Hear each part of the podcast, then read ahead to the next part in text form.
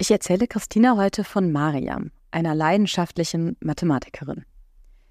Je mehr Zeit ich auf Mathematik verwende, desto begeisterter werde ich, sagt sie und widmet sich Geodäten, hyperbolischen Geometrien und einem Billardtisch. Fotos findet ihr wie immer auf Instagram unter sisterreact-podcast. Viel Spaß wünscht euch Melli. Das ist Sister React der True Story Podcast mit Information, Emotion und Reaktion. Von und mit Melli und Christina.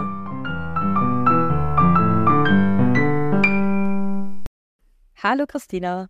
Hallo Melli. Ich freue mich, dass äh, ich jetzt dir auch wieder die nächste Geschichte erzählen darf. Ähm, und ich habe dir heute eine Mathematikerin mitgebracht. Ui. Namens Mariam. Und Mariam, die wird in Teheran geboren, der Hauptstadt des Iran. Wenn du jetzt heute an den Iran denkst, kommt dir da irgendwas in den Sinn oder woran denkst du da?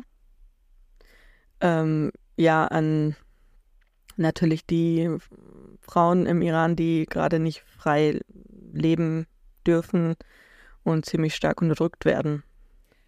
Ja, ganz genau. Das wäre auch so mein erster Gedanke tatsächlich gewesen. Und vor allen Dingen war jetzt ja im Herbst 2022, das hast du sicher ja auch mitbekommen, oder spielt darauf an, dieses ähm, Kopftuch, äh, ganz genau. Thema. Also, dass äh, Masa Amani ähm, von der Sittenpolizei festgenommen wurde, offenbar, weil sie ihr Kopftuch nicht komplett haarbedeckend getragen hat und wenige Tage später äh, ist sie verstorben. Und AktivistInnen warfen ähm, den PolizistInnen quasi vor, die Amini so stark geschlagen und verletzt zu haben am Kopf, dass sie dadurch ums Leben kam. Ich habe ich hab eine Frage. Ja. Gibt es iranische Polizist, PolizistInnen? Gute Frage.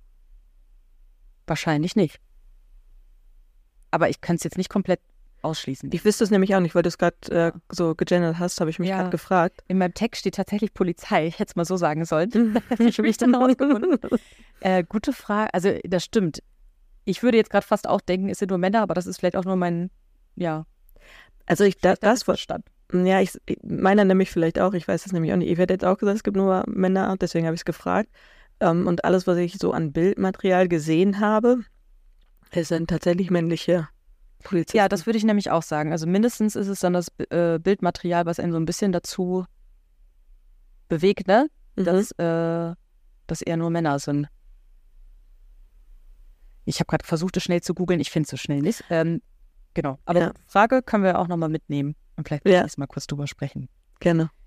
Genau, und ähm, bei ihrer Beerdigung gab es dann ein Video, das Frauen zeigt, die aus Protest ihr Kopftuch abgenommen haben. Also eine Geste, die dann auch ganz, ganz viel in den Städten des Landes vor allen Dingen kopiert wurde. Und binnen weniger Wochen hat sich dieser Protest ganz äh, stark ausgeweitet und ein zentraler Slogan der Proteste sind die kurdischen Worte, die ich jetzt sicherlich nicht ganz richtig ausspreche, Jin Jian Azadi, also auf Deutsch Frau, Freiheit, Leben. Ja.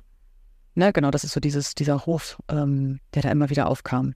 Und die Geschichte des Irans ist echt unglaublich vielfältig und auch mega interessant, wenn man sich da mal so ein bisschen einliest. Aber ehrlich gesagt auch viel zu groß für mich und auch für so eine Folge hier im Podcast, habe ich gemerkt. Ähm, aber ich wollte es zumindest ein bisschen mit erwähnen, weil eben Mariam hier 1977 geboren wird. Und nur zwei Jahre später, also im Jahr 1979, wird ähm, im Iran die Islamische Revolution ausgerufen. Und wir nennen das hier im Westen auch oft Mullah-Regime. Und Mullah ist ein umgangssprachlicher Titel für einen islamischen Rechts- oder Religionsgelehrten.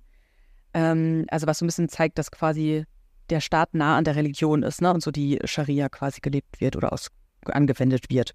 Ähm, und für die Rechte der Frauen ist diese islamische Revolution eben auch bis heute anhaltend ähm, ja nicht so konstruktiv oder wie man es nennen soll. Also beispielsweise dürfen Frauen verschiedene Berufe, so zum Beispiel das Richteramt, nicht ausüben. Ich weiß jetzt nicht, ob sie auch nicht Polizistinnen werden dürfen, aber nicht das Richteramt. Und es bestehen unter anderem auch äh, Benachteiligungen, zum Beispiel beim Zeugenrecht, beim Ehe-, Scheidungs- und Sorgerecht, ähm, bei Vorgericht die Aussage einer Frau nur halb so viel zählt wie die eines Mannes. Und teilweise werden weibliche Zeugen vor Gericht auch gar nicht zugelassen. Vor diesem Hintergrund was glaubst du, wie hoch ist der Frauenanteil in den naturwissenschaftlichen und mathematischen Fächern im Iran? Ähm, ich habe jetzt die Zahl von 2015. Was glaubst du, prozentual? Ähm, du meinst Studierende? Ja. Äh, also weibliche Studierende, okay. Ja, Frauenanteil, ähm, genau. Ja, also ähm, ich würde sagen, sehr gering. Also ähm, ich würde sagen unter 5 Prozent. Hätte ich auch gedacht. Tatsächlich liegt diese Quote bei 65 Prozent. Nein. Ja, also wirklich deutlich höher als zum Beispiel auch hier in Deutschland oder anderen europäischen Oh. Ländern. Ja. Wow, ne? Ich war auch total beeindruckt. Also hier sind die aktuell, glaube ich, auch schon wieder ein bisschen höher, aber das schwankt so zwischen 10 und 30 Prozent je nach Studiengang, ne? Also Mhm. ähm, genau bei den ArchitektInnen und sowas guckt oder Elektrotechnik und sowas. Ähm, und ich konnte, also ich habe ein bisschen auch nachrecherchiert, gar nicht so einen ganz eindeutigen Grund dafür finden. Aber es gibt Quellen, die sagen, dass für Frauen im Iran ein technisches Studium auch ein Ausweg bedeutet. Also zum Beispiel auch ins Ausland, wo eben gerade diese äh, naturwissenschaftlich-technischen Fächer oft sehr händeringend gesucht werden, wie ja auch in Mhm. Deutschland Fachkräftemangel herrscht. Ähm, und ähm, dass sie häufig im Iran auch gar nicht wirklich in ihren Berufen später arbeiten dürfen und können, weil sie eben da stark, glaube ich, auch an den Ehemann gebunden sind.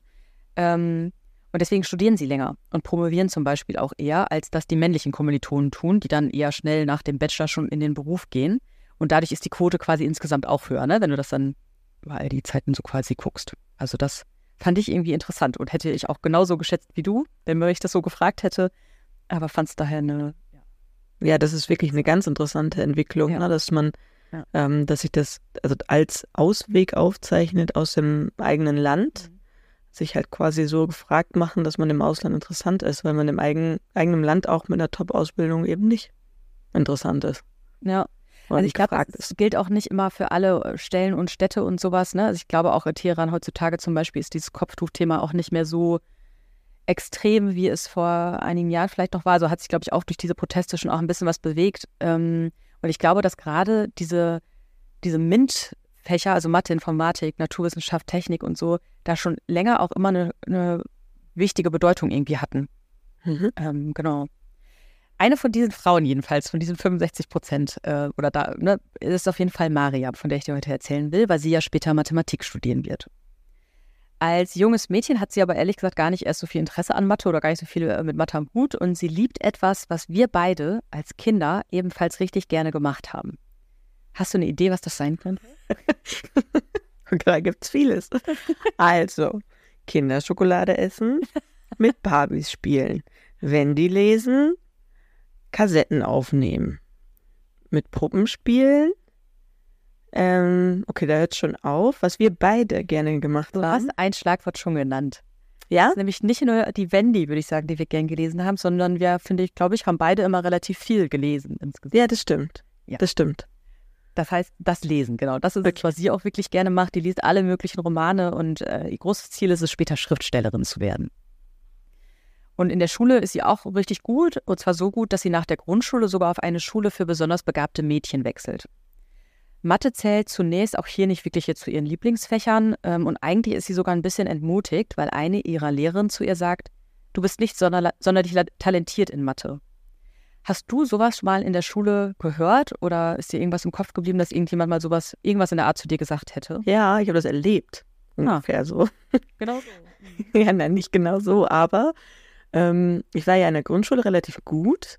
Also war ich ja schon traurig, wenn ich eine 2 geschrieben habe.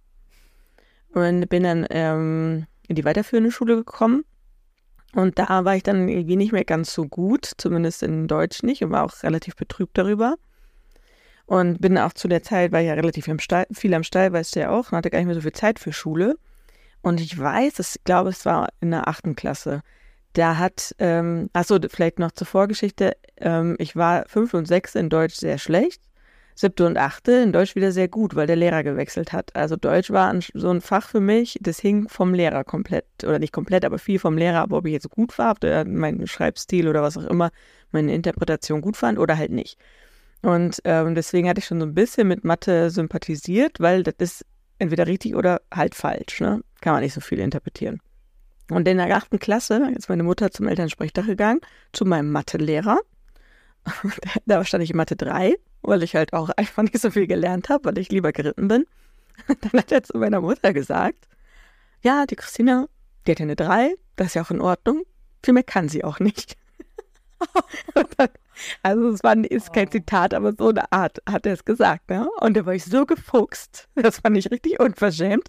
Da habe ich ganz viel für Mathe gelernt und dann hatte ich auch bessere Noten in Mathe und nachher sogar in Mathe LK. Ah, Wahnsinn, das wusste ich gar nicht. Mega Mhm. interessant. Ich bin, muss richtig lachen, weil ich werde dir gleich eine ähnliche Geschichte erzählen. Aber was ich vorher noch sagen will, ich habe früher immer Mathe mit Springreiten und Deutsch mit Dressurreiten verglichen, weil ich finde, für mich war Dressurreiten auch immer so ein bisschen abhängig von Richterin Richter, ob ich jetzt da eine 7,0 oder eine 7,8 kriege. Und Springreiten war gut, das wird die Zeit gemessen und ich habe entweder einen Abwurf oder nicht. Wie bei mhm. ist das einfach so logisch. Das konnte man alle nachvollziehen und da gab es keine Befindlichkeiten. Ja, guter Vergleich, ja. ja. Ähm, genau, aber ich habe witzigerweise eine ähnliche Geschichte. Ich glaube, es war auch achte Klasse und Mama war auch beim Elternsprechtag. Die war sehr, sehr fleißig beim Elternsprechtag. Ja, Mama, die Liebe, die war echt immer da, ne? Ja, muss man sagen. Mhm. Ähm, und ich hatte eine Lehrerin in Mathe, die hatte ich, glaube ich, seit der sechsten Klasse durchgängig nachher bis zum Abi. Ähm, mhm.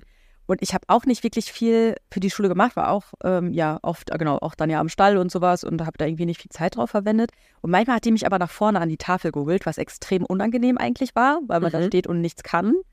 Ähm, aber ich habe das dann dadurch immer irgendwie verstanden und die nächste Klausur war dann immer gut. Und wenn sie mich nicht an die Tafel geholt hat, habe ich eine 5 geschrieben. So, ach, wie war das gefühlt? Aber ja. es natürlich trotzdem, jetzt weiß ich nicht, ob das pädagogisch so wertvoll war, aber es hat bei mir zumindest funktioniert. Mhm. Und beim Elternsprechtag ähm, hat sie zu Mama gesagt, ihre Tochter hat ein mathematisches Verständnis, aber sie ist sehr faul. Ah. Das hat es, glaube ich, total gut getroffen. Und Mama hat mir das aber gesagt und das ist total witzig, weil mir hat das danach total die Sicherheit gegeben, dass ich Mathe ja eigentlich kann, wenn ich mich anstrenge. Ja. Ich kann das. Ich habe halt ja. ein Verständnis dafür, ich verstehe das schon alles.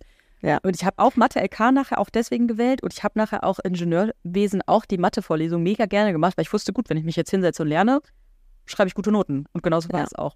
Es ist einfach logisch. Aussage. Ja. Es ist logisch, aber diese Aussage hat mir tatsächlich auch diese Sicherheit gegeben. Ja. Dass ich dachte, ach so, wenn die denkt, dass ich das kann, ja, dann werde ich das wohl können. Ja, witzig, ne? Aber ich hatte das ja. auch so eine Art, ne? So diese, ja. ich weiß, ich kann das schon irgendwie, ne? Und alles, was halt irgendwie logisch ist und erlernbar ist. Ähm aber ich finde das krass, was Lehrkräfte mit diesen Aussagen, das ist ihnen, glaube ich, manchmal nicht bewusst für eine Macht haben. Also bei der Mariam war es ja eher so eine Entmutigung, weil mhm. nicht besonders talentiert in Mathe. Bei dir war es, du hast das gehört und hast gedacht, dem zeige ich es. Also dich mhm. jetzt auch ermutigt dann sogar eher.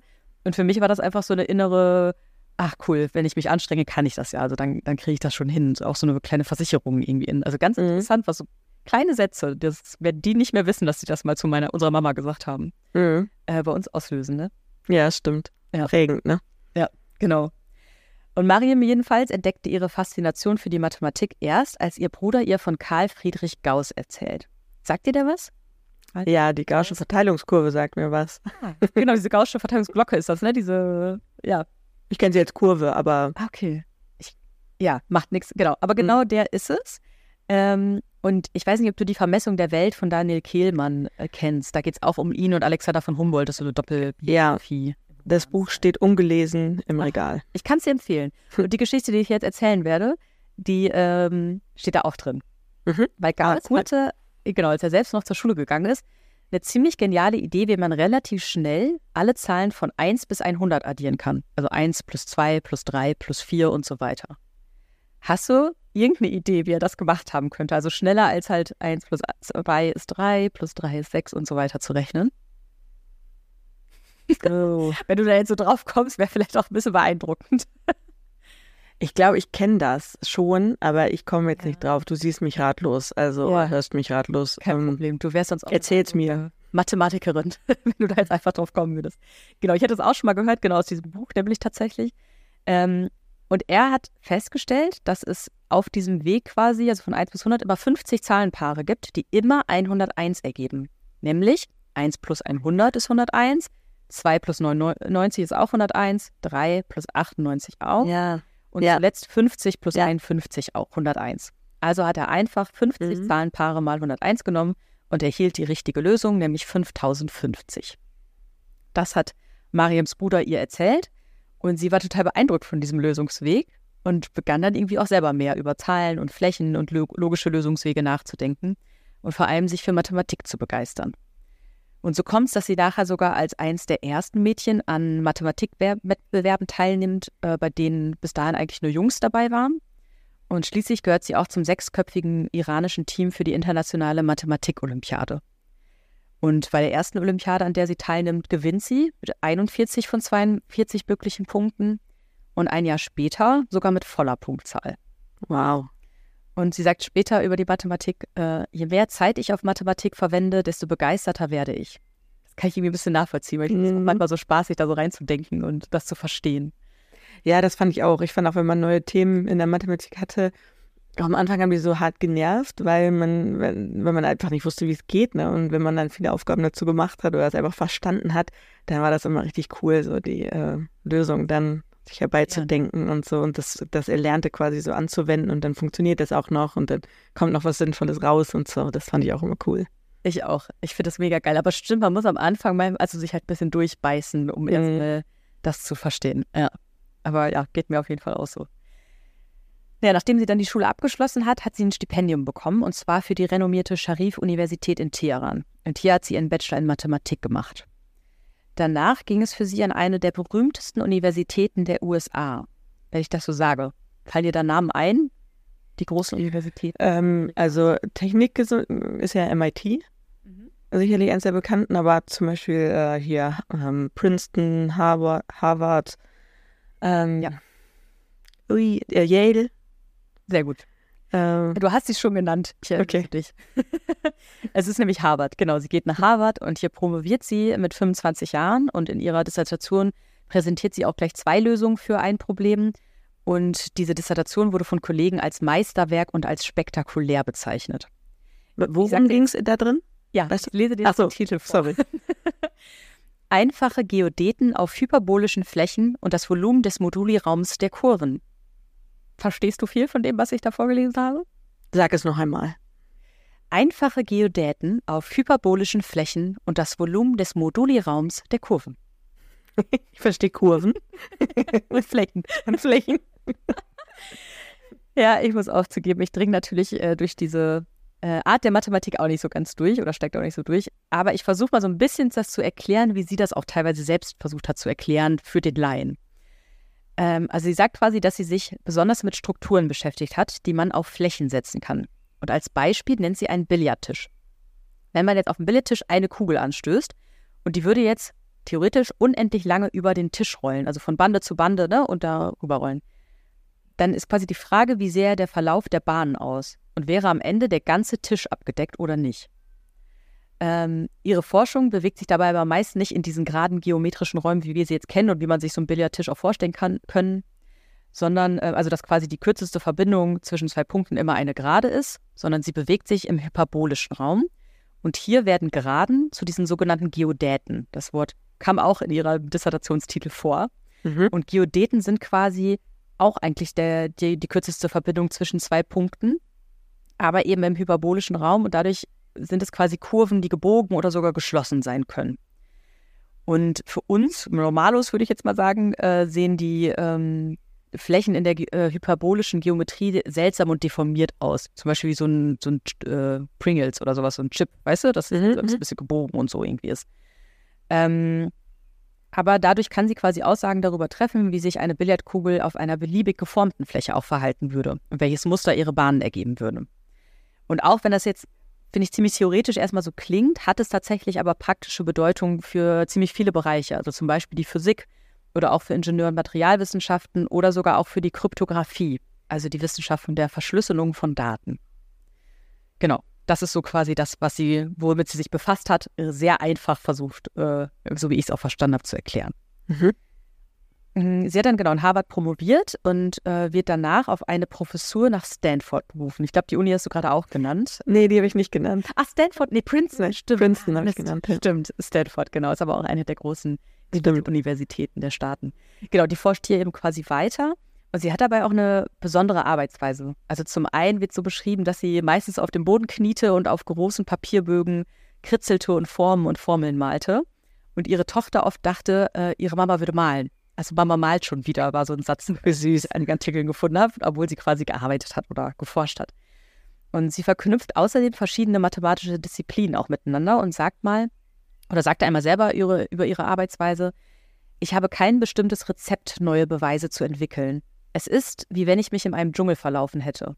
Ich versuche alles Wissen, das ich zusammenkratzen kann, mit neuen Tricks zu verbinden und mit etwas Glück finde ich einen Weg heraus. Ich finde, das passt sogar so ein bisschen zu dem, wie du vorhin Mathe beschrieben hast, dass es so Spaß macht, sich irgendwie da erstmal so einzuwurschteln in das Dickicht und das zu verstehen. Und dann kommt man immer raus und denkt, ja, das war der Weg, so war die Lösung. Das Bild fand ich irgendwie schön von dem Dschungel. Ja, total. Also mir gefällt es auch gut, so diese verschiedenen Verknüpfungen zu erstellen, um Neues zu entdecken. Ne? Das finde ich ja. auch ganz spannend. Ja, cool. Total, finde ich mhm. auch. Genau, äh, Mariam hat auch für ihre Arbeit einige Preise erhalten, zum Beispiel den American Mathematical Society Award für ihre Dissertation und auch den äh, renommierten Sutter-Preis. Preis. Und 2014 erhält sie eine Mail, von der sie erst denkt, es wäre jemand gehackt worden oder gehackt worden. Denn in dieser Mail wird ihr mitgeteilt, dass sie die Fields-Medaille erhalten soll. Sagt oh. dir das was? Ja, das sagt mir was. Das ist eine der bedeutendsten Medaillen in der, in der Mathematik, ne? Ja, definitiv. Genau. Ja. ja. Wow. Also ich bin mir nicht ganz sicher, also ich, ich habe das schon mal gehört, weil ähm, der, jetzt muss ich mal ganz kurz überlegen, ob ich das irgendwie zusammenbekomme, von ähm, dem Mann meiner Schwiegermutter, ne? kennst du, ja. der ja. Äh, ja verstorben ist, dass der Neffe war das, glaube ich. Das war ist auch ein ganz bedeutender Mathematiker. Und ähm, ja, den durfte ich auch mal kennenlernen, auch ein ganz interessanter Mensch. Und ich meine, der hat auch eine Dissertation geschrieben auf 30 Seiten, glaube ich, nur ganz kurz, ne, weil es halt Mathe eben prägnant und auf dem Punkt ist. Und das fand ich auch ganz bezeichnend. Ich hoffe, das ist jetzt richtig, was ich erzähle, aber so habe ich mir das zumindest abgespeichert ich weiß nicht, ob er die gewonnen hat, aber irgendwie sind wir da auf jeden Fall mal in so einem Gespräch, glaube ich, über diese Medaille äh, gekommen. Und deswegen ah. weiß ich, dass das eine, eine oder die bedeutendste ähm, Ehrung ja. in der Mathematik ja. ist. Ja. Wow, voll beeindruckend. Weil ich hätte gedacht, also ich muss zugeben, ich habe den Namen vorher noch nicht gehört und habe das jetzt auch nicht erwartet, aber mega. Und du hast völlig recht, eigentlich sind diese Arbeiten total kurz in der Mathematik oft, also sowas wie 30 Seiten. Und bei Mariam ist es tatsächlich so, dass ich glaube, ihre Dissertation ich habe mir die Seitenzahl nicht notiert, aber entweder 130 oder 170 Seiten und noch eine andere Arbeit hatte quasi die andere Seitenzahl. Also bei ihr war auch das Besondere, dass sie sehr detailliert und sehr umfassende Arbeiten geschrieben hat für mhm. Mathematik. Also in anderen Fächern ist das, glaube ich, Standard. Aber das war was Besonderes, das hatte ich auch zu ihr gefunden. Ja, cool. Mhm. Genau, also die Fields-Medaille heißt quasi offiziell International Medal for Outstanding Discoveries in Mathematics. Also internationale Medaille für herausragende Entdeckungen in der Mathematik. Und genau wie du es gesagt hast, ist sie eine der absolut höchsten Auszeichnungen, die eine Mathematikerin oder ein Mathematiker erhalten kann. Und die wurde das erste Mal 1936 vergeben und seit 1950 wird sie alle vier Jahre an zwei bis vier Mathematiker verliehen, die sich eben in besonderer Weise auf dem Gebiet der mathematischen Forschung hervorgetan haben. Und es gibt noch ein, wie ich fand, sehr interessantes Kriterium, denn die Ausgezeichneten dürfen nicht älter als 40 Jahre alt sein. Also wer die Fields-Medaille erhalten hat, wird es vor seinem 40. Geburtstag oder zum 40. Geburtstag quasi erhalten haben. Ähm, man muss also wirklich schon früh im Leben sich quasi intensiv der mathematischen Forschung und Erkenntnissen gewidmet haben. Ja, da bin ich ja jetzt leider raus, ne? Ja, stimmt. Tut mir sehr leid, dass du kurz davor Chance mehr auf hast, war so nah dran. Aber vielleicht warst du auch gar nicht so nah dran, weil, genau, also Mario ist 37 Jahre alt, als sie die Medaille bekommt und sie ist äh, im Jahr 2014 die erste Frau, die diese Medaille bekommt. Und auch die erste Person aus dem Iran. Wow. Wow. Im letzten Jahr 2020 hat die zweite Frau eine Fields-Medaille gewonnen, eine Ukrainerin. Also damit äh, sind es jetzt zwei Frauen, die diese Medaille erhalten haben. Wie hieß die Ukrainerin? Weißt du das? Das habe ich mir nicht aufgeschrieben. Aber wenn mhm. du Fields-Medaille guckst, äh, dann findest du. Werde ich sie finden. Ich weiß es nicht. Ja. Genau. Ich habe nur noch gesehen, dass sie aus der Ukraine kommt. Das fand ich jetzt gerade nur zur aktuellen Lage irgendwie interessant. Mhm. Genau. Jetzt kommt aber leider ein etwas trauriges Ende der Geschichte, weil Mariam zu dem Zeitpunkt ihrer Auszeichnung schon eine folgenschwere Diagnose erhalten hatte. Sie litt nämlich an Brustkrebs. Ach nee. Ja. Und drei Jahre später, ähm, im Juli 2017, im Alter von 40 Jahren, erliegt sie auch dieser Krankheit. Ach, scheiße.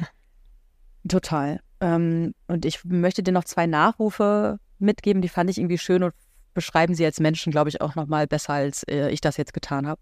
Mhm. Ähm, ein Kollege von ihr aus Stanford sagt, sie war nicht nur eine brillante und furchtlose Forscherin, sie war ebenso eine großartige Lehrerin und hervorragende Doktorandinnenmutter.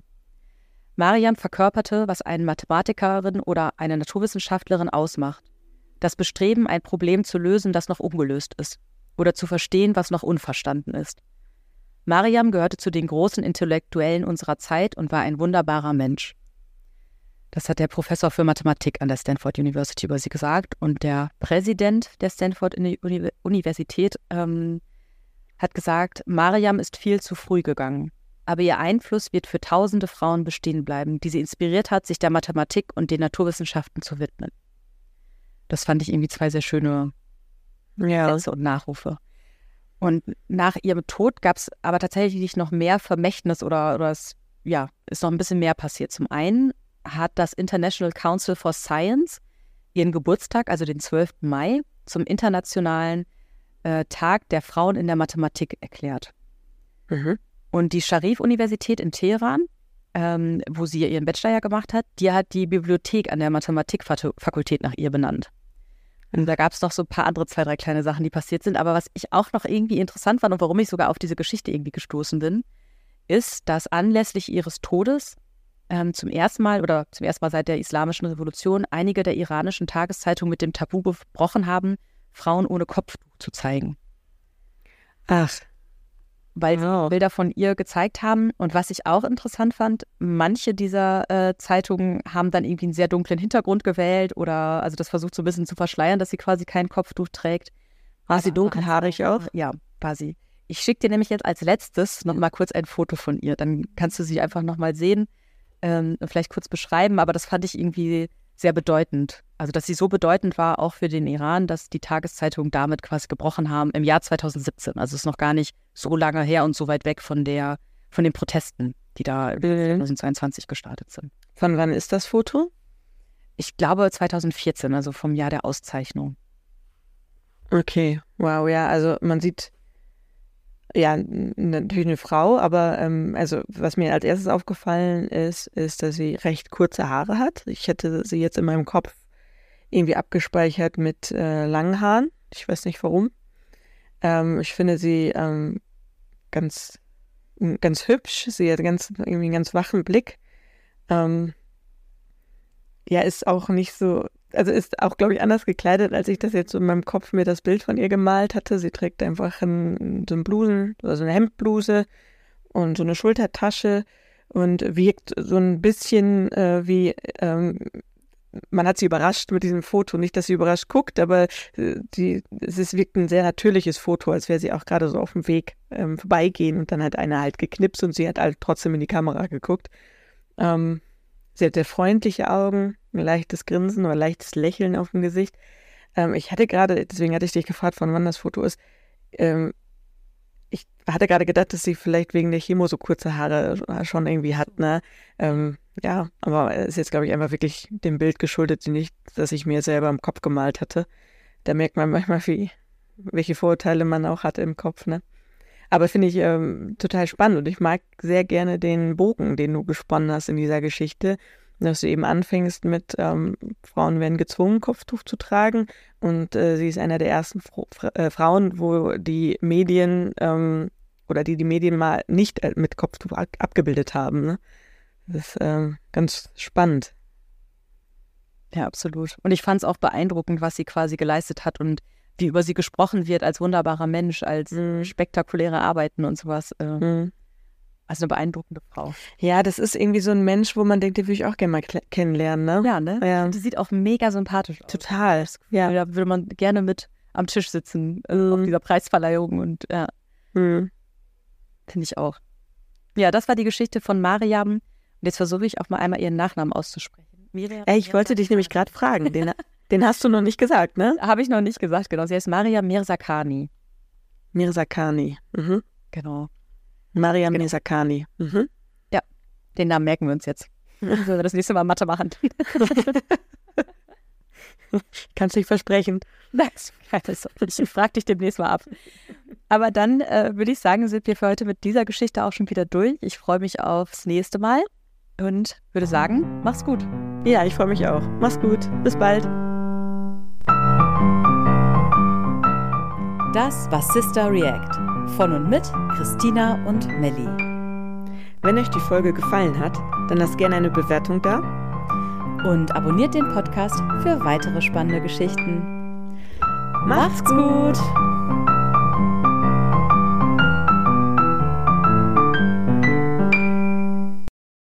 Moderation Christina Tiso und Melanie Vogelpohl. Musik Till Tiso.